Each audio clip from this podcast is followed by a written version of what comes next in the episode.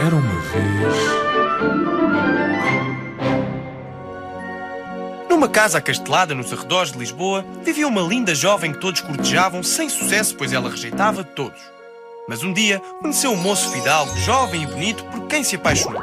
Estavam os dois muito apaixonados um pelo outro. Um dia, o rapaz foi chamado para a guerra. Partiu e nunca mais voltou, mas a jovem continuava a amá-lo.